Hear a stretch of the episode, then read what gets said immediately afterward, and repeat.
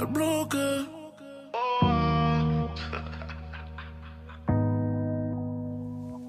Oh, ah, quiero que te pegues lento. Oh, ah, quiero que en la pista baile. Oh, ah, me vuelvo loco si tú no estás.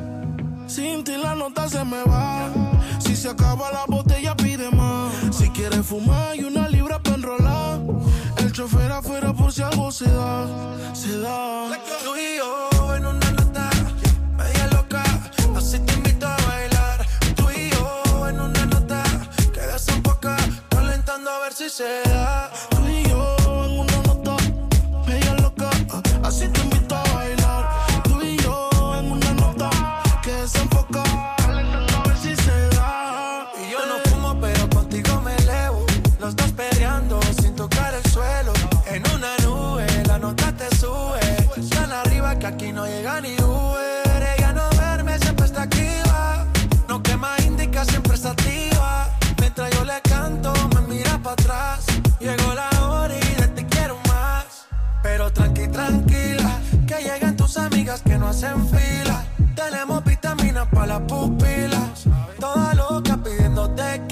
esto no termina, pero tranqui, tranquila. Que llegan tus amigas que no hacen fila. Tenemos vitaminas para las pupilas.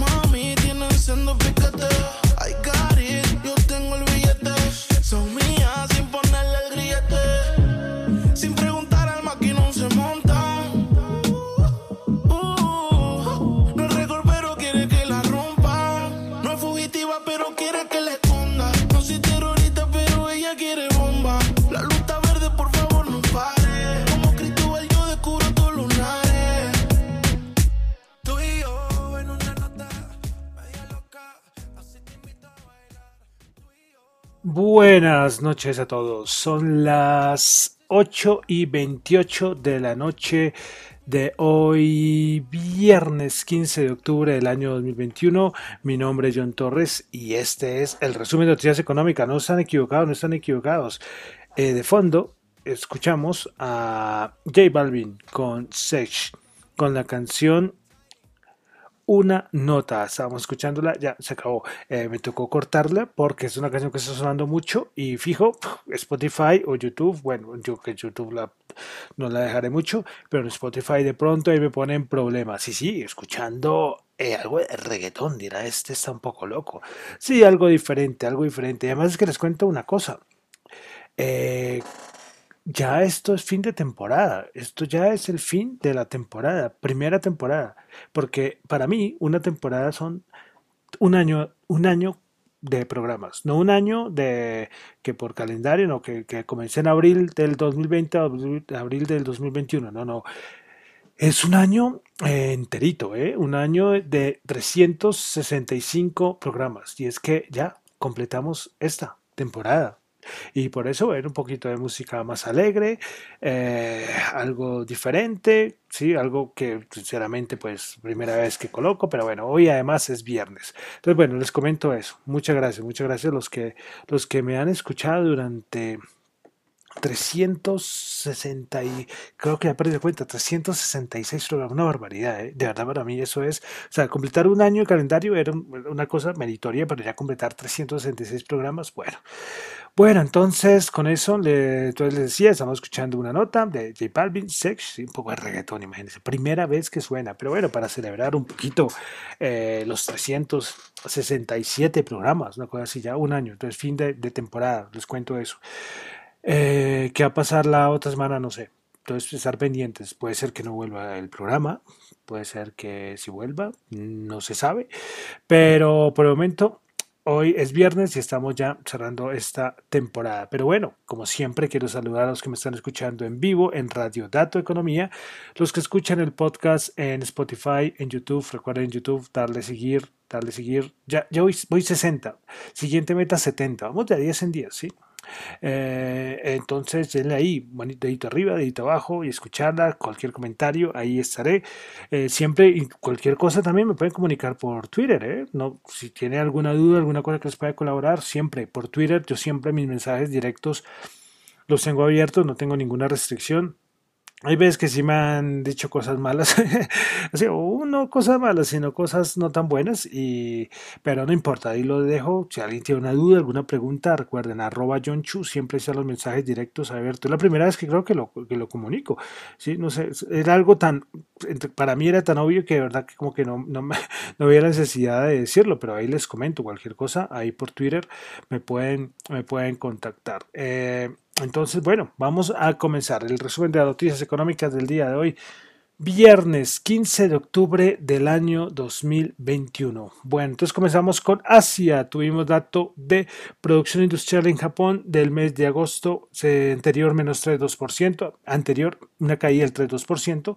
Este terminó en una caída del 3,6%. El interanual se ubica en 8,8%. Tuvimos dato de inflación en España Mes de septiembre, el mensual 0,8%, interanual 4%. La energía sigue eh, impulsando la inflación en España.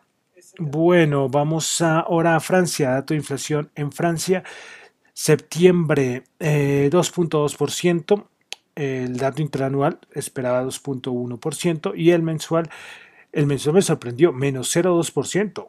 Eso es verdad que me sorprendió con todo lo que está pasando. Este dato negativo, bueno, Listo, continuamos. Vamos a Estados Unidos. Tuvimos datos macroeconómicos importantes. Eh, tuvimos ventas minoristas 0,7% cuando se esperaba menos 0,2%. Importante eh, aumento de las ventas minoristas en Estados Unidos. Pero el, índice del sentimiento del consumidor de la Universidad de Michigan del mes de octubre 71.4, se esperaba 73.1, anterior 72.8, pues eso sí, peor, ¿eh? Este es idéntico, pues no súper peor, pero sí peor a lo estimado, por, por, lo menos. Bueno, tuvimos dato de producción industrial, índice de producción industrial en Estados Unidos, mes de septiembre 0.5%, el mensual interanual 8.6%. Ayer, bueno, se me olvidó comentar, es que ayer no hice programa, pero el datico de desempleo, que los subsidios eh, desempleo, los, eh, las solicitudes de desempleo, el dato semanal, pues se esperaba 320 mil, se obtuvo 293 mil. Los continuos se esperaban 2 millones 670 mil y ahora salen 2 millones 593 mil. Bueno, una cosita es que ya Joe Biden, el presidente, firmó la orden para aumentar el límite de deuda hasta el mes de diciembre. Las cosas para Biden no están mal desde lo de Afganistán su aprobación ha bajado mucho, hombre, pero es que yo lo veo, lo veo tan cansado y es que es el cargo, uno de los cargos más importantes del mundo, para no decir más importante, presidente de los Estados Unidos. ¿eh? Qué, qué, qué, lío ¿eh? estar ahí de Joe Biden. Bueno, eh, Ah, bueno, una cosita, recordemos, repito, eh, se firmó el límite de deuda hasta el mes de diciembre. McConnell, el de los republicanos, dijo que, que, diciembre no iba a pasar, que esto era como, como una pequeña tregua. Veremos en diciembre a ver qué pasa. Pasamos a Colombia, donde tuvimos las la encuesta de mensual de expectativas por parte de los analistas del banco. Eh, sí, por parte de ese informe lo muestra el Banco de la República. Bueno, la encuesta mensual de expectativas económicas. Bueno, los analistas ven que octubre del 2021 la tasa de interés se ubicará en 2,3%. La tasa representativa del mercado al cierre de 2021 lo ubican en 3.724. La inflación la ubican en 4.88%. Y finalmente, el Producto Interno Bruto lo ubican en 8,62% el crecimiento para la economía en 2021. Entonces, esto es eh, esta esta encuesta, los resultados de la encuesta mensual por parte del Banco de la República. Bueno, hoy el DANE nos mostró también la encuesta mensual de, de comercio, que es la variación anual y bienal de las ventas reales y del personal ocupado. Bueno, a nivel de las ventas, entre agosto del 2021 y agosto del 2020, el aumento fue del 32%. Respecto a 2019, 9,5%, eh, importante aumento de las ventas. Personal ocupado 2% entre agosto de 2021 y agosto de 2020, pero respecto a 2019 sí todavía está negativo con una caída de menos 4,9%.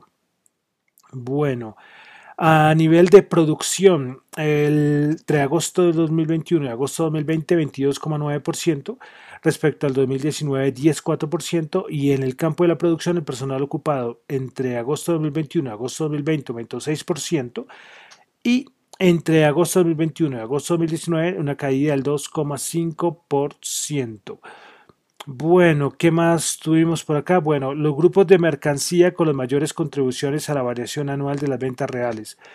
Eh, contribución para vehículos automotores 33.3%, vehículos automotores y motocicletas eh, para uso de los hogares 74,7%, otros vehículos automotores y motocicletas 77% y total de comercio minorista 32%.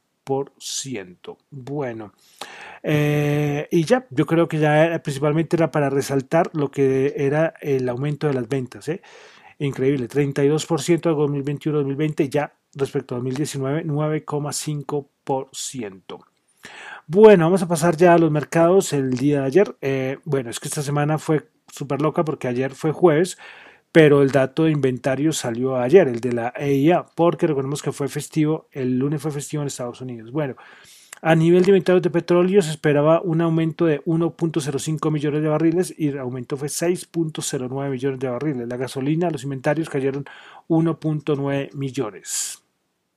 Bueno, continuamos. Hoy reportaron, siguen reportando. Ayer reportó Bank of America. Esta semana era de bancos en Estados Unidos. Eh, hoy reportó Goldman Sachs. Beneficio por acción 14.93, esperaba 9.92. Ingresos netos 13.61 billones, esperaban 11.60 billones. Bueno, seguimos con todo el problema: crisis energética, crisis de cadena de suministros. Bueno, un montón de que ya lo hemos ido hablando acá. Y es que hoy salió un artículo, una nota bastante interesante. Eh, y es que, a ver, a ver, listo. Eh, dicen que es que los puertos están totalmente atascados, que varias empresas de transporte terrestre no dan abasto, que las fábricas están funcionando a media máquina en China, que tenemos una crisis energética global que cada día lo que hace es empeorar eh, unos consumidores con los, con, los, con los bolsillos llenos de dinero, ¿sí? sea por inyección de bancos centrales o porque les han ahorrado por el confinamiento.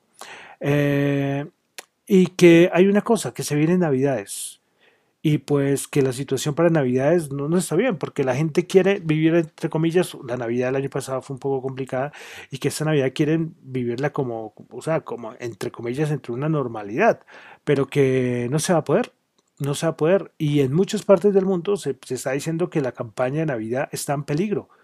¿Sí? y que cada vez toma más fuerza esto de que esta campaña de Navidad está, está en peligro, por el contexto que acabamos de decir. Eh, las empresas de transporte y logística están haciendo lo que más pueden, pero, pero es que ya hay un, entre las, lo más retail, entre los negocios del retail en varios lugares del mundo, están empezando a decir que esto no va a mejorar y que Navidad, que esperaban, siempre es un mes donde un consumo es alto, pues que, que no, que, que no, no lo ven, no lo ven bastante claro, antes lo ven muy oscuro, muy oscuro.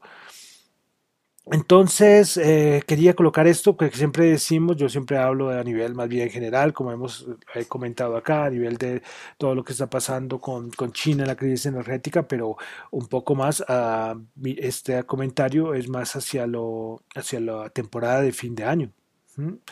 Eh, y es que en el momento, al día de hoy, el gran problema a nivel de logística es poder sacar los productos de, China, porque es que ahora la capacidad es muy limitada, muy, pero muy, muy limitada. Eh, eh, los, hay una escasez de contenedores de transporte, como, como decía antes, los puertos están colapsados, es decir, hay un nudo y hay un trancón, para decirlo de una manera, un atasco a nivel logístico, pero, pero tremendo, tremendo. Entonces, quería dejarles esto ahí, interesante, interesante. Veremos. Esto también se va a ver reflejado en aspectos de inflación, totalmente, totalmente. Eh, la parte textil, por ejemplo, se va a ver muy afectada para final de año. Pero entonces, para ya irnos preparando, todavía quedan, para Navidad quedan dos mesecitos, pero, pero veremos, veremos si, no sé, en diferentes partes del mundo yo creo que se va a, sentir, se va a sentir eh, mucho más. Bueno, entonces esto era como una pequeña reflexión, comentario, eh, mirando hacia la temporada que se viene de, fin de año, de las navidades, por todo este problema. Bueno, y continuando, sin irnos muy lejos, hoy Volkswagen eh, reportó que las ventas globales del mes de septiembre de, Volkswagen cayeron un 33% cayeron un 33%. Eh, eh, la, a ver, sí, las ventas del grupo entonces el tercer semestre, o sea, a ver, las ventas globales en de septiembre cayeron un 33% y en el tercer trimestre en general cayeron un 24,5%. Entonces también, adivinen, afectados por el mismo problema. Hoy Toyota dijo que va a reducir su producción global en un 15% en el mes de noviembre debido a la escasez de chips y Ford va a suspender la producción en su planta de Hermosillo, México por la escasez, no solo de chips, sino ya de muchos materiales. Entonces, como les digo, todo, todo ahí eh, encaja perfectamente, ¿no? Todo lo que acabé de comentar de, la, de, lo que se avecina para la temporada de fin de año, eh, unido con los continuos problemas en muchos sectores y el sector automotriz lo está sintiendo mucho más. Bueno, cambiando un poquitico de tema nomás, eh, Evergrande, y es que hoy salió en las, horas de la madrugada el Banco Central de China a decir que no, que los riesgos de Evergrande son totalmente controlables, que el sistema financiero no tiene ningún problema. Eh, bueno, son comentarios del Banco Central de China. Bueno, entonces antes ya entrar a los, a los mercados, eh, a ver, a ver, listo. salió hoy la noticia por parte de la Superintendencia Financiera de Colombia que autorizó a Copetrol a realizar la oferta de acciones ordinarias. Entonces, esta, eh, esta autorización no genera para Ecopetrol ningún compromiso o obligación de lanzar una oferta de acciones ni implica que se haya lanzado una emisión. El eventual lanzamiento de una o más emisiones en el marco del PEC estará sujeta, entre otras consideraciones, a las existencias de condiciones del mercado favorables para una colocación de capital accionario, las cuales serán informadas de manera oportuna. Pero bueno, ya tiene la autorización. ¿Cuándo se va a hacer? No sé, no se sabe y veremos ahí un poco de, incertidumbre. Bueno, entonces vamos a entrar a los mercados. Ayer que no hice programa y hoy rebote fuerte. Hoy salieron a decir los, los quants, que los sigo mucho, eh, que hubo un cierre de cortos tremendo. Bueno, no me voy a poner aquí a hablar muy técnico, como ustedes saben que no me gusta, eh, pero había mucha gente que estaba corta y, los hicieron cerrar posiciones, los que esperaban que tuviéramos más caídas del mercado. Y bueno, y terminamos bastante bien la semana a nivel de Estados Unidos. Al final eh, hay un nivel técnico muy importante que sigue respetándose hasta el día de hoy y el día de hoy, lo que va todo el año y desde mayo del año pasado hay, hay niveles que no se han visitado y ya va más de un año. Y todo el mundo pensaba que las caídas podían ser peores y miren, Veremos a ver la otra semana. Ah, y una cosa, es que hoy hubo también vencimiento. Yo no, yo no sabía el vencimiento de opciones de hoy, ¿sí? Eh, hubo varios vencimientos, pero no tan importantes como antes, pero sí, para tenerlos también en cuenta. Bueno, entonces vamos a pasar a los índices. A ver un momento. Listo, entonces vamos a los índices de Estados Unidos. El Nasdaq 100, el Nasdaq 100 subió 94.06%, 15.146 puntos. Principales ganadoras del día, Amazon 3.3%, Marriott International 3.1%, Tesla 3%, principales perdedoras Walgreens Boost bajó el 3.6%, Moderna bajó el 2.3% porque eh, creo que no le autorizaron a Moderna la aplicación de la tercera dosis en Estados Unidos, algo así. Eh, ah, bueno, y el COVID, que, que, poco hablo ahora del COVID, ¿no? Antes era el tema con el que iniciaba siempre. Eh, ya en Estados Unidos quitaron un montón de restricciones para que los viajeros de varios países puedan entrar a Estados Unidos. Lo importante es estar vacunados. Bueno, Moderna entonces bajó el 2,3% y Fox Corporation bajó el 1,9%. Vamos ahora al, al SP, el SP500, que el día de hoy subió 33 puntos, 4.471,07%. Principales ganadores en el SP500 tuvimos a JB Hunt Transport Service 8,7%, Wells Fargo subió el 6,7%, Halliburton subió el 4,8%, principales perdedoras, West Rock Company bajó el 5,5%, Domino's Pizza bajó el 4,7% y International Paper Company bajó el 4,5%. Vamos ahora al Dow Jones. El Dow Jones el día de hoy subió 382 puntos, 1%, 35.294 puntos. Principales ganadoras en el Dow Jones tuvimos a Goldman Sachs 3,8%, Visa subió el 2,5%, American Express subió el 2,5%. Principales perdedoras tuvimos a Wagner Bus bajó el 3,6%, McDonald's bajó el 0,9% y Cisco System bajó el 0,7%. Vamos ahora a la bolsa de valores de Colombia, el Colcap subió 9 puntos, 1426. Niveles que hace no sé hace cuánto no se visitan esos niveles. Subió entonces el 0,6% el Colcap. Bueno, en Bolsa de Colombia, principales ganadoras, tuvimos a con concreto 8,7%, Grupo Sura Ordinaria subió el 2,4%, Preferencial Grupo Argo subió el 2,2%, principales perdedoras, Bolsa de Valores de Colombia, la acción de la Bolsa de, la bolsa de Valores de Colombia bajó el 1,8%, Celsia bajó el 1,8% y Canacol bajó el 1,3%. Bueno, vamos a pasar al petróleo. Bren 84,8 subió 0,7 y tocó los 85. WTI 82.5 subió 1.2 y el oro que sí, nada, 1.768 bajó 29 dólares la onza. El oro y la plata este, este año no han, no han traído muy buenos resultados, ¿no? Veremos a ver cómo termina el año, pero sí, sí, sí. La eterna proveza de este año fue el oro y, y nos alcanzó a ilusionar por algún momento, pero después, después nada, corrigió y miren, ahí están. Bueno, vámonos con criptomonedas, protagonistas del día de hoy.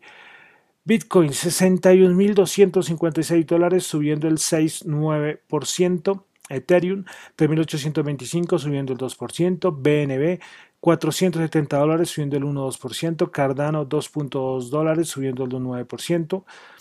Ripple 1.1 dólares subiendo el 1,76%. Solana 158.6 dólares subiendo el 7,2%. Polkadot 43.6 dólares subiendo el 9%, Dogecoin 0.23 dólares subiendo el 3.3%, Uniswap 25.7 dólares subiendo el 0.03% y Terra 36.78 dólares subiendo el 0.1%. Bueno, eh, noticia del día en todo lado, yo creo que ya muchos lo han escuchado, lo ya parece ya que el lunes tendremos ETF de Bitcoin.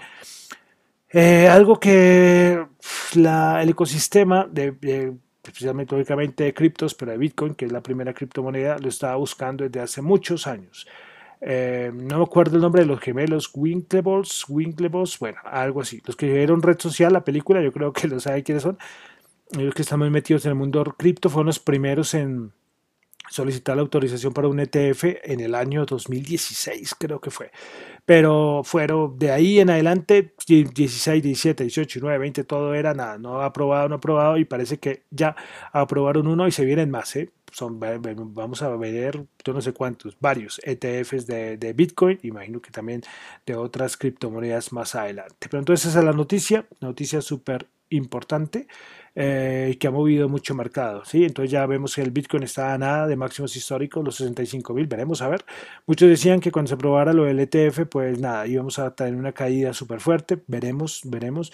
Si no se aprueba bien, si no se aprueba mal, para el mercado y se aprueba y si se aprueba parece que también mal para el mercado para, para Bitcoin entonces es una noticia importante miraremos eh, eh, mucha gente que de pronto no se había metido, muchos institucionales que no se habían metido por, por miedos, por cosas así en el mercado cripto, pues ahora tienen esta entrada, si se aprueba el ETF, ¿sí? por regulación, algo más de confiabilidad. Bueno, hay algunas críticas, algunas cositas ahí, pero bueno, en cierta manera pues es, es positivo por la entrada de, más eh, personas, más inversionistas al mundo de las criptomonedas en el mundo, lógicamente el ETF es en Estados Unidos. Pero bueno, esto fue la noticia importante. Bueno, y para terminar, el dólar 3.771 subió 16 pesos. Bueno, entonces Eh, ya con esto termino el resumen de noticias económicas por el día de hoy, 24 minutos, ya cómo pasa el tiempo, ¿eh? Bueno, sí, dos días que no, uno día que no hago y mire, se me acumula un montón de cosas. Bueno, entonces ya con eso termino entonces por el día de hoy el resumen de noticias económicas.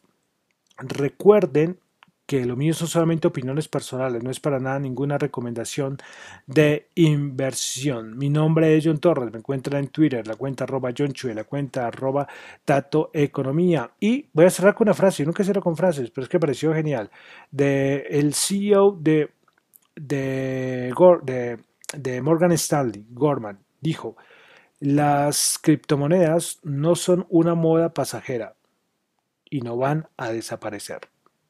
Bueno, muchas gracias.